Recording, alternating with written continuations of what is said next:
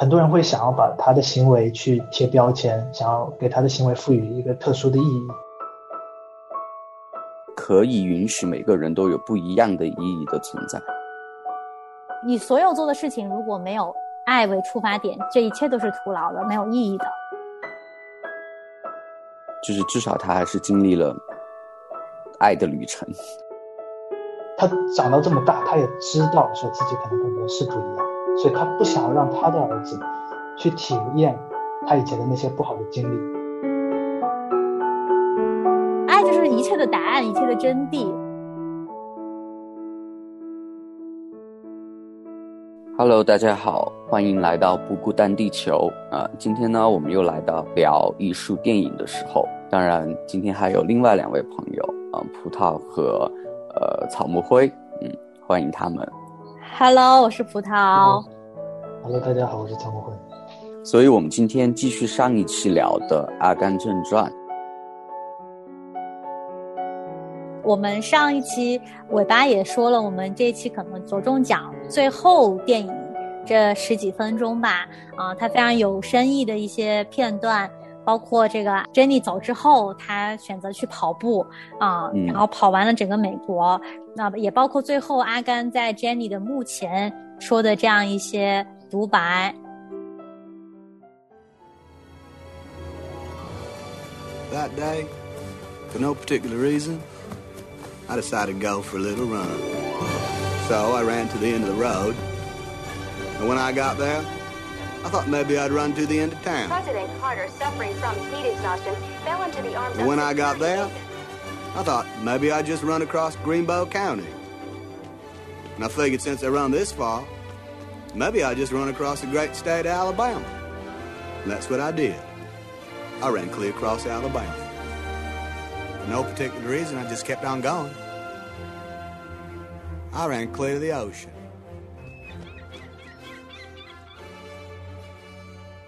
比较有感受，可能就是很多人很多人采访他，就是说你是不是为了这个跑步，你是为了那个跑步？但但他说我就只是想跑步而已，就是好像很多人会想要把他的行为去贴标签，想要给他的行为赋予一个特殊的意义，而那个意义可能是他们自己心里想到的，他们可能就无法理解说真的有人单纯的会付出这么多的时间和精力，只是想要去跑步而已。而且他不只是，我记得他不只是，呃，环绕了美国一遍而已，就横跨了美国一遍而已。他说他一开始就说我从这个海洋跑到另外一个海洋，那肯定就是太平洋和大西洋嘛。嗯。后来他好像第二还第三次，啊，就穿越美国，还是那个距离还是非常恐怖的，我觉得。是他中间真的挺好笑的，就是那个他跑跑跑，然后那些人把他当成一个。好像宗教领袖一样的感觉了，就是开始跟从他了，然后包括那些人都会呃来采访他说你为什么要跑？然后那些人说你是为了世界和平吗？是为了这个争取女权吗？就各种社会的问题，好像都觉得他是不是要解决这些问题？但是没想到在单纯的阿甘脑子里，我就只是想要跑步，让我安静跑步不行吗？然后我是觉得很有意思的是，他把这个跑步。他就是说，我就 I felt like running，就是我就是想跑步啊，嗯，刚才这个草木也说到啊，就是他就是单纯的，可能在复杂的人的世界里无法想象有这么单纯的一个目的。但是我同时看这个台词，我又想到说，他其实把跑步比作人生本身，就是他说 running 的时候，你可以把它换成 living，其实全部都说得通。我不知道你们有没有看那个，就是去年出的这一部《心灵奇旅》？没有，小白有看吗？我给小白推荐了，但是小白好像，哦哦，那部看了呃二十分钟，然后各种事情打断，就再也没有把它那个 看完了。啊，你对错过了一部还挺好的片子，我觉得有机会你们可以去看一下。其实那部片子要在桌面，应该应该有机会可以把它看了再晒。对，那部片子要表达的这个意思。嗯，其实也是有一点，他也是当时这个片子当中，呃，一个主人公就一直在找自己人生的目的，啊，他好像就是一直只看到那个终点，那个意义在哪里，但是他每一天好像。都没有认真的再去珍惜他当下所拥有的，他一直是觉得一定要拥有了那个最终目标，他才人生有意义。其实我觉得阿甘他这个跑步的这一段是非常有这个方面的哲理的。是的，就是可能对于阿甘来说，他可能是就是单纯的为了他和 Jenny 的那一段爱。而去去生活吧，我觉得，呃，但是可能在，就像刚才草木会说的，可能在那些记者眼里，呃，这一辈子的意义也有其他的呃东西，比如说是为了什么，为了什么，为了什么，嗯，我就觉得，我就突然想到，有没有必要对这个人生的意义，嗯，做一个怎么说呢？就是做一个呃标准化的一个规划，还是说？可以允许每个人都有不一样的意义的存在，当然就是说，就是意义的目的的最后，呃的核心，我觉得可能还是应该围绕围绕着爱来进行。就是不管你生命最后的意义在哪里，你始终是摆脱不不了，就是在人生这一辈子中去体验各种呃爱、各种关系的存在。我觉得，嗯嗯嗯，是的，我觉得你刚刚讲的那个其实。其实有也也直接关联到了阿甘最后在 Jenny 的墓碑之前说的那段话。他说：“他说他不知道到底答案是什么，就是说不知道到底是像他妈讲的啊，是一切都好像是有一个 destiny 在那边，还是说像呃丹中伟讲的那样，就是就可能是一个比较随机的人生。”嗯，说他不知道，或许两者都有，但是。他真的很想念 Jenny，就是他最后还是回到那个他对 Jenny 的爱上面，呀，嗯，就就就跟你刚刚提到那个很相似，对，嗯，对，我就觉得肯定很多人一辈子到老也没有明白什么人生呀、生活、生命的意义，就突然觉得好像有有时候去追寻这些东西的话，会把你带到一个。无解的境地，就像阿甘阿甘在电影里面说的，其实他最后也不懂啊，但是他也没有想通，但是就是至少他还是经历了爱的旅程，就真爱的旅程，应该是这样子说，嗯，就挺好的，我觉得。葡萄呢？茶喝完了吗？我就是想要你们俩，就是想要听你们多说一点儿，感觉自己话太多。是我，我觉得你们说的都非常的好。关于爱这个这个主题，其实我们也知道，最大的就是爱，对吧？不管是你怎么追寻你的人生，你怎么过，你所有做的事情，如果没有爱为出发点，这一切都是徒劳的，没有意义的啊！哪怕是有很多刚才记者提的，你是为了世界和平，是不是为了争取女权？这些东西，如果你只是把它当成一个事情去做，你不是出于一份爱去做这样的事情，其实是没有任何意义的。包括呃，圣经里面也提到说，呃，如果你去做好事，你去好像去服侍教会，但是你不是出于爱弟兄的心，这在神看来也完全是没有任何意义的。啊，你的行为好像嗯做了一件有意义的事情，但是你的心是神更看重的。我觉得嗯。爱就是一切的答案，一切的真谛。就是阿甘好像最后是没有明白人生到底是怎么一回事，呃，但是他其实又实实在在的活出了人生的意义，这就是非常让人嗯值得思考的一个东西。不过我我现在在看这部电影啊，我还有更多一层思考，我可以抛出来，就是给大家一起探讨吧。嗯，我不知道你们看了之后，因为我知道我们都是相信上帝、相信救恩的嘛，那嗯。看完之后，嗯，可能很多人说，哎呀，宁愿还像阿甘这样傻傻的过一辈子。但是我可能因为各种机缘巧合，包括嗯，比如说他家庭对他的保护、对他的呵护，然后包括他所有的际遇啊，上帝对他的这个 关照，他可能过了一个这样有意义的、有爱的人生啊。我觉得是不是我们宁愿傻傻的这样过，还是说我们清醒着？我们知道，我们也去追寻了人生的意义，但是回头过来，我们还是愿意选择过阿甘这样一种看似傻傻的人生。就是阿甘，他其实，嗯，确实是一种比较像他最后在墓碑前说的，他是有命运在中间，但是他也是随风，像那个羽毛一样随风这么摆，然后造就了他这一生，他过了这样一个很丰盛的一生。但是有些人没有这么幸运，我们都是很清醒的人，对吧？我们都不像阿甘是傻傻的，我们已经看到了很多很多的复杂的人性，看到了这个社会的一些东西，但是我们又没有勇气，或者我们愿不愿意去过阿甘这个不计回报，或者是不去。计算的这样的一种人生，单单的去为了爱，这是我嗯这次看的时候思考的一层东西。我觉得嗯这个点很好，嗯，但是作为可能大多数不像阿甘那种呃我们所谓的正常思维的人，反而其实更难的去经历这一段纯粹的爱的关系。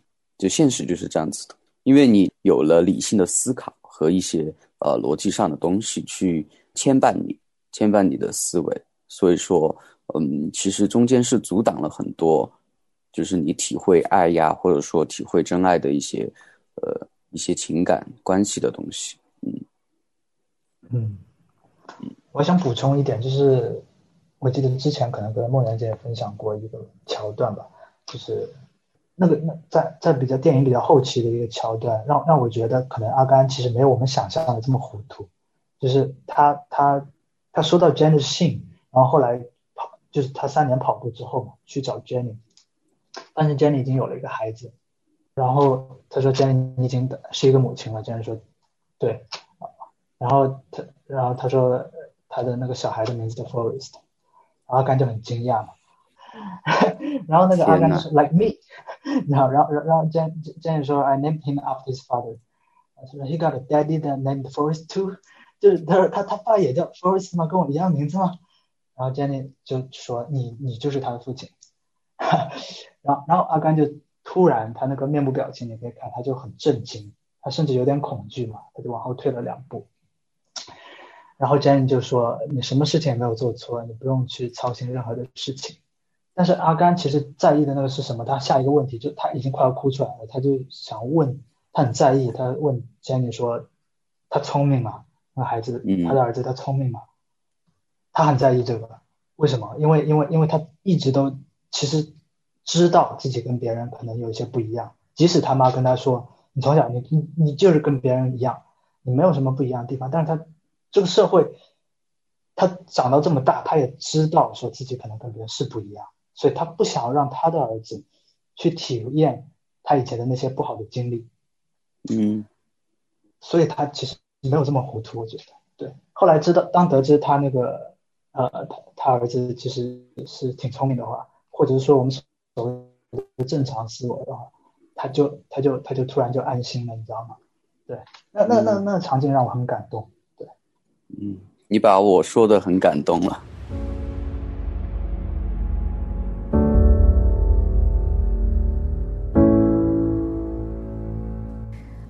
孤单地球的小伙伴们可以通过以下的方式联系我们：电邮地址不孤单 at 良友 dot net，拼音不孤单 at 拼音良友 dot net，短信号码一三二二九九六六零二二。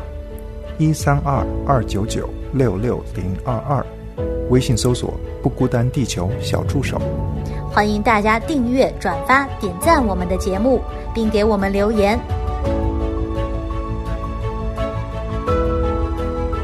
不孤单，地球，让我们心手相连。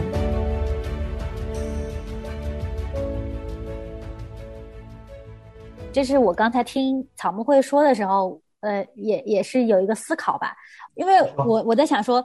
这个我刚才说的糊涂，可能还不是说他意识没识到自己不一样，就是他可能意识到了，但是呢，最后为什么他还是希望自己的儿子是一个正常人，所谓的聪明的人，是因为他还没有意识到真正的还没有意识到生命的真谛是什么？就他已经有拥有了这么多丰盛的人生，不是因为他正常或者是因为他聪明得到的，对吧？他但是他还是会想要说自己的儿子希望他是一个。正常人或者聪明的人，就是如果我刚才说的糊涂，如果是不糊涂，如果真正是清醒，我说的这种清醒啊，是说我已经不在乎我的儿子是不是正常人了，但是我在乎的是他懂不懂得如何去爱。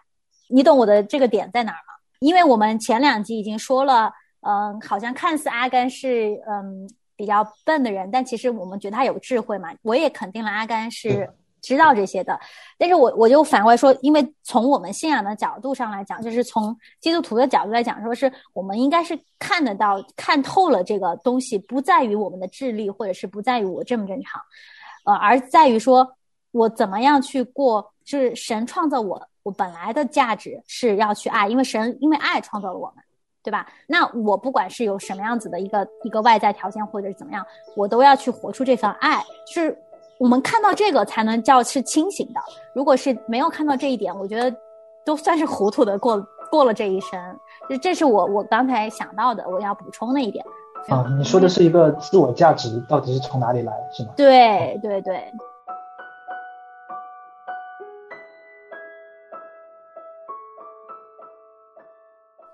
还有就是可能呃，怎么讲？就是我发现电影里很多人他其实对对命运都有一些有一些多少有些埋怨，嗯，或者是说觉得所谓命运待他们不公。就比如说阿甘的在越战的时候的战友，就是 Buba，Buba 在被射伤最后马上就要去世的时候，他就是 Why did this happen to me？其实他现我们完全可以共情，因为他已经都想好了。就觉得自己以后当完兵以后要去捕虾嘛，以捕虾为生，他所有的都计划好了。但是这个时候发生了这个，他所有的一切都没了，就是他计划全被打打乱了。所以他说 Why did this happen？哇，或者 How did this happen to me？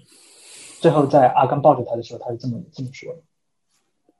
然后那个阿甘说：“You you got shot。”我说：“你被射了。”还是这样？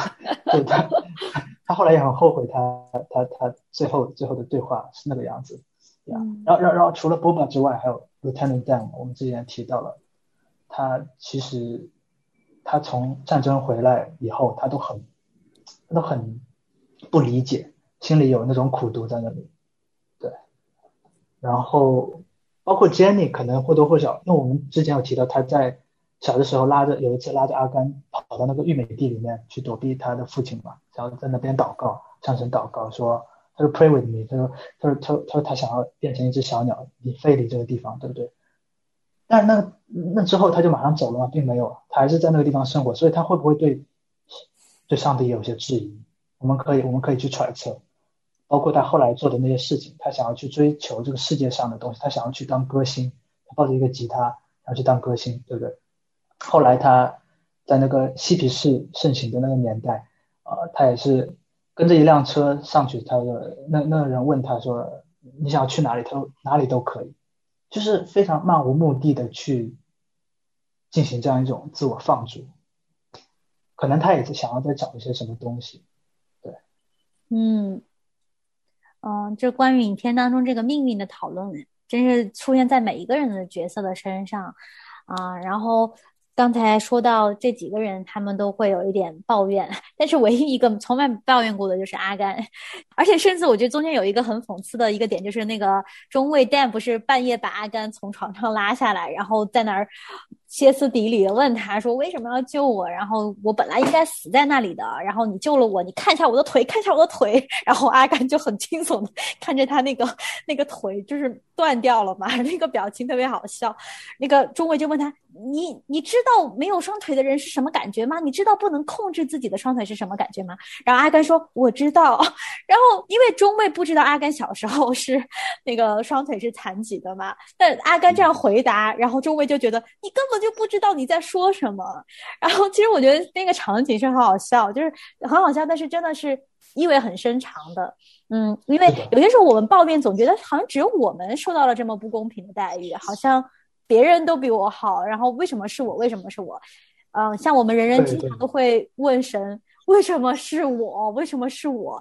但其实仔细想想，发生在别人身上。就好吗？就是，而且并不是只有你在遭遇这样的事情，有很多很多人遭遇了，但是每个人却有收获不一样的终点，因为他选择的态度去面对这个事情的态度不一样啊。我觉得那那段那个 中尉跟他的那个对话真的是意味深长。嗯嗯，很有道理。我觉得人就是会很多时候吧。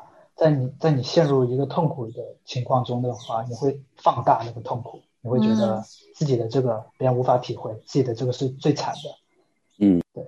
但但有的时候又反过来讲，确实，如果呃别人没有类似的经历的话，他也很难去体会你当时正在经历的那那那些苦痛。对，对，就是阿甘这个人吧，他其实是一个真的能体会别人痛处的人，因为他自己就是一个这么样从小到大失去很多东西的人。然后啊、他好像我不知道他电影里没有表现，但是我我相信他的那种对人的这种关爱，嗯、是出于他嗯知道别人需要什么，包括最后他愿意去呃拯救这个中尉，他把他从这样一种糜烂的生活当中呃解救出来。那天好像圣诞节是吧？还是过新年？对对对对，对，就是新年或者圣诞节呀。对，就是很重要的一个节日吧。然后他他就傻傻的就陪他去喝酒啊。然后阿甘就是，嗯，他虽然自己根本就不想要过那样的生活，但是他就是陪在他身边，傻傻的。然后那个 Dan 他最后从那个轮椅上还摔下来，然后阿甘还去扶他，然后 Dan 说你不要扶我。对，我是觉得他心里对他有一份负担，因为他知道他在遭受什么，他的腿不能动，他心里是非常非常的绝望的。嗯，这让我又联想到，又又想远了，这就是葡萄。对我又想到说，我们现在所经历的一切苦难，终有一天会被上帝使用来安慰有相似经历的人啊。其实，嗯，阿甘身上也有一点这样的感觉吧。嗯，我觉得有些时候我们想到自己好像经历了特别多的东西，好像这个这一段经历宁愿它在我们生命当中消失。其实有没有想过，如果这段痛苦的经历从你生命中消失了，你以后就没有办法再用这样的事情来安慰别人。如果你要让这个痛苦有价值的话，你其实是可以把它做很多很多的事情的。但是我们都没有去做，我们就只是一味的逃避，或者是选择去忘记，或者是嗯抱怨他，但是没有说把这一段苦难的价值发挥出来。我觉得那个很难吧，因为我们都是都是人啊。我觉得境界太高了，还要对所以把自己的困难的价值发挥出来。天哪！是啊，是啊，就是嘴上说的很容易嘛。就是我刚才所以说我是想哪儿说到哪儿，我但是我知道，呃，真实的情况每一个人确实是太难了，这这个要求太高了。当然，但是我们知道这是一个正确的方向，虽然说我们呃现在做不到，但是有一天可能我们也许能做到，只要我们愿意，还怀着这样一份一份希望或者是一份呃目标吧。是的，就是有这个意识的本身，就会在你绝境的时候安慰你。嗯，没有，就是觉得挺难的，就是逻辑是通的，但是就是在情感方面可能是很难去协调到那个点上。所所以葡萄你，你你认为应该去经历苦难吗？还是怎样？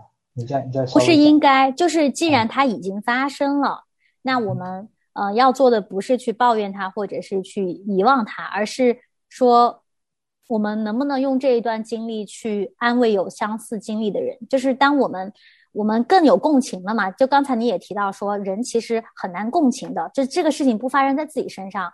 好像都是站着说话不腰疼，看着别人痛苦，然后就说两句安慰的话。但真的，当你经历了这些事情之后，如果你在面前站着一个正在经历这个苦痛的人，你是可以共情的，你知道该说什么话，不该说什么话，甚至你知道说你的存在对他来说就是一种安慰，因为人都会知道哦，这个旁边这个人他也经历过同样的事情，但是他熬过来了，他的存在对我来说就是一种无形的一种安慰我同意，没错。对，就因为经历过才会更能了解呀。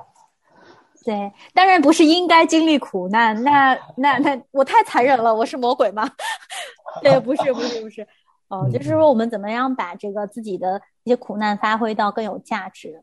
嗯我觉得我觉得阿甘多说一点的话，就他我我可以想到一些可能会觉得我有点掉书袋，可能是我我觉得他很纯粹，他他他甚至我觉得他有一颗赤子之心，就是说我们可能古籍里面我们那些古代的那些书籍里面讲的，就比如说应该是孟子他有写过，他说大人者就是什么是大人呢？就是不失其赤子之心，这就很纯粹。然后包括包括孔子也有讲过，就是说他说刚毅木讷近人，就是说就是如果你做到刚毅木讷的话，你离人就不远了，就那个仁爱的那个人。嗯这这其实放在阿甘这个人物身上，我觉得特别的合适。他就是很纯粹，他没有，他不会想很多很复杂的东西。他心中他想，他就是很纯粹的想要去保护他爱的人，他嗯，就是很纯粹的想要去关爱他爱的人，就仅此而已，没有什么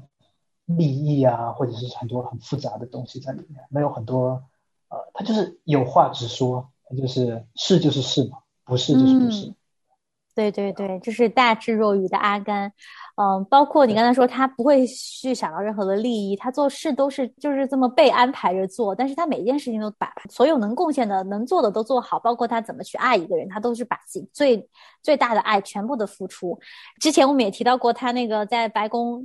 请那个晚宴嘛，然后他他都是去选择喝那个汽水儿，要是别人可能是喝昂贵的酒啊，对吧？红酒啊，吃那些名贵的呃食物啊，但是他都是 喝那个他喜欢的汽水，他从一始终都是最简单的那一颗心，一直都是这么这么过来的啊、真的是 值得我们嗯、呃思考。对我，我觉得刚才那个 一下就把整个节目的文化水平就拉高了。呃，说草木灰真的是嗯一个读书很多的人啊，思维意识上的纯粹是很难在现实生活中达到的一种境界，我觉得，嗯，但是，嗯，如果你有了这个主观的意识在你脑袋里面的话，我觉得多多少少还是会在关键的时候去影响你的一些决定的，嗯。我也想到，好像耶稣也讲过，就是说，如果人不像小孩子一样的话，是没有办法进天国。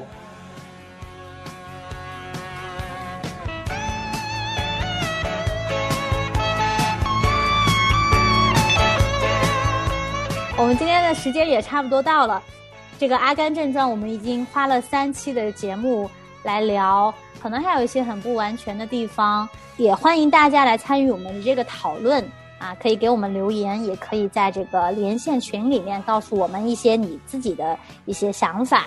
嗯，如果以后有机会，我们还可以在今后的节目当中继续的来分享其中我们今天没有分享到的地方。好的，那我们就谢谢这个草木灰还有小白，呃，希望，对，希望今后还有机会呃跟你们一起聊一些电影，好电影。